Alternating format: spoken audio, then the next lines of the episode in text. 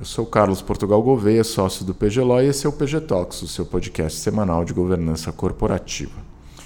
Nos últimos episódios, falamos sobre o que são os sandbox e como eles podem ser utilizados para aprimorar a regulação em determinados setores. Vimos também o desenvolvimento do sandbox pelo Banco Central do Brasil e pela SUSEP, a Superintendência de Seguros Privados. Hoje nós vamos falar especificamente sobre a experiência da Comissão de Valores Mobiliários, a CVM. Vou trazer aqui o Kai Yoshikawa, que é associado do PGLO, focado nas áreas de direito societário, contratos empresariais e direito bancário, para discutir o assunto e falar sobre a importância dessa iniciativa sobre a experiência dele atendendo alguns clientes que participaram dos sandbox que já tivemos no Brasil. Oi, Caio, muito obrigado por aceitar o convite para participar aqui do PG Talks. É um prazer ter você com a gente aqui hoje para discutir esse tema tão importante. Eu é que agradeço, Carlos, e acredito que esse tema é um tema que vai ser muito importante, pra, principalmente para aquelas empresas e para aquelas pessoas ligadas à inovação tecnológica no setor financeiro. Então, Caio, acho que para a gente entender bem né, qual que é o impacto do sandbox regulatório no âmbito da CVM, Acho que antes seria interessante a gente entender o que, a CVM faz, né?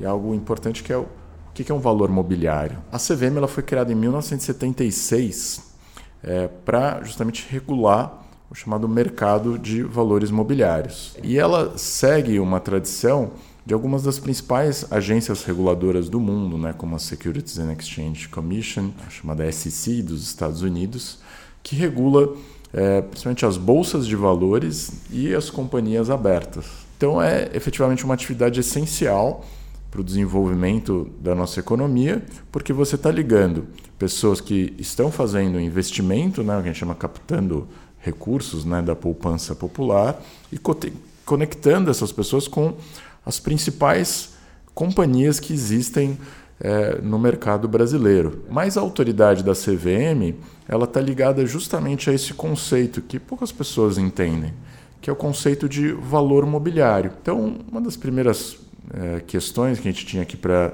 para é, introduzir os nossos ouvintes nesse tema, que acho que você poderia ajudar, ajudar bastante, é justamente explicar o que, que é esse o que é esse título, né? O que é esse valor mobiliário? Valores mobiliários são títulos, né, que são definidos pela Lei 6385 de 1976 e títulos emitidos em massa que permitem que as empresas elas captem esse dinheiro da poupança popular e consigam investir em atividades produtivas. Essa lei ela lista valores mobiliários como, por exemplo, ações, debêntures, cotas de fundos de investimento também contratos derivativos como futuros e opções. Os valores imobiliários são muito importantes e, visto que eles lidam com a poupança popular, eles estão sujeitos, né, tanto à emissão quanto à negociação desses valores, justamente à regulação e supervisão da CVM, da Comissão de Valores Imobiliários. Então, nesse contexto, quando a gente pensa num, num sandbox regulatório na CVM, na verdade, a gente tem uma situação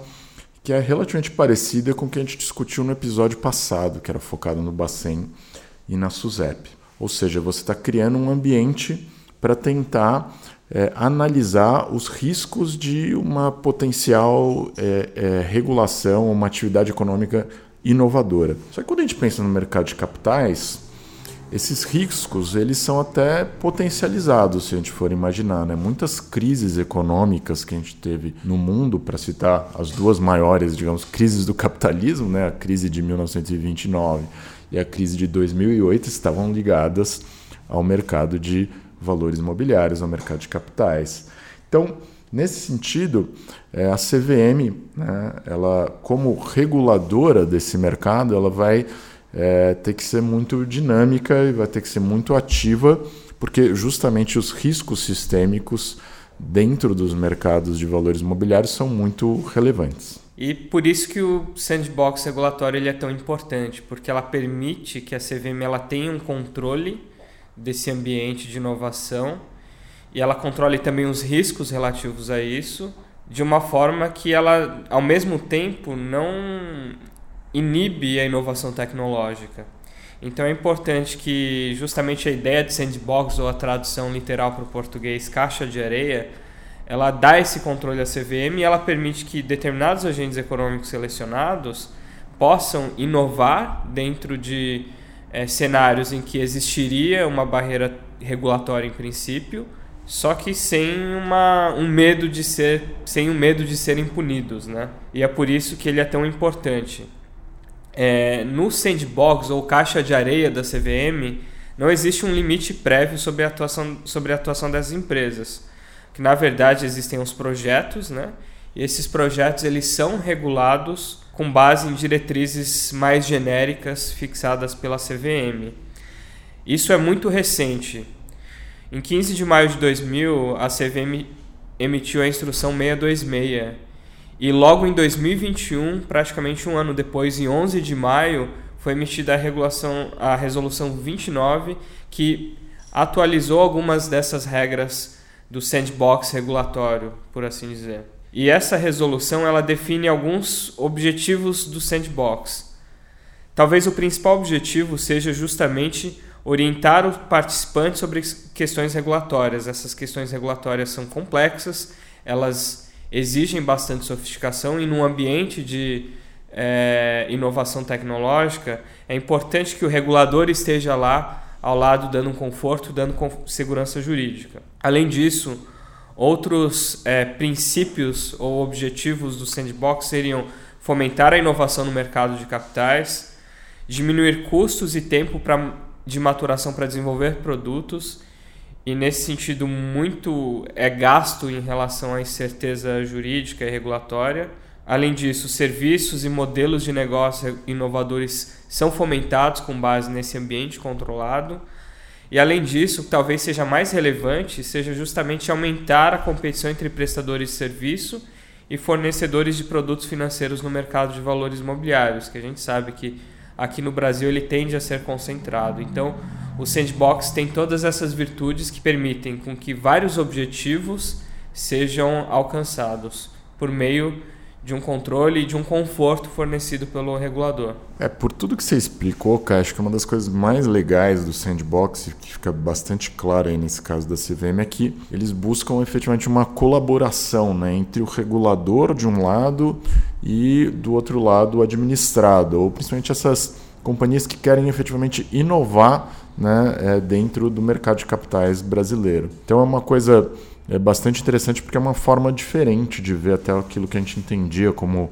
é, regulação no passado. Né? E nesse caso específico, foi interessante porque a gente teve uma situação no qual a CVM abriu a oportunidade para várias empresas apresentarem propostas. Né? Foram recebidas mais de 30 propostas e a CVM aceitou apenas três. Né? Então, no último dia 30 de setembro, a CVM anunciou que autorizaria, no âmbito do sandbox, os projetos enviados pela Basement Soluções de Captação e Registro Limitada, pela BE4 Intermediação, Compensação e Liquidação Limitada e Bidding Soluções em Crowdfunding Limitada, que desenvolveram juntas um projeto único, né, que também é uma coisa interessante, e pela Vortex Distribuição de Títulos e Valores Mobiliários Limitada e Vortex QR e Tokenizadora Limitada, que também pertencem ao mesmo grupo e desenvolveram o projeto de forma conjunta. Né? Então, acho que a gente vai ter aí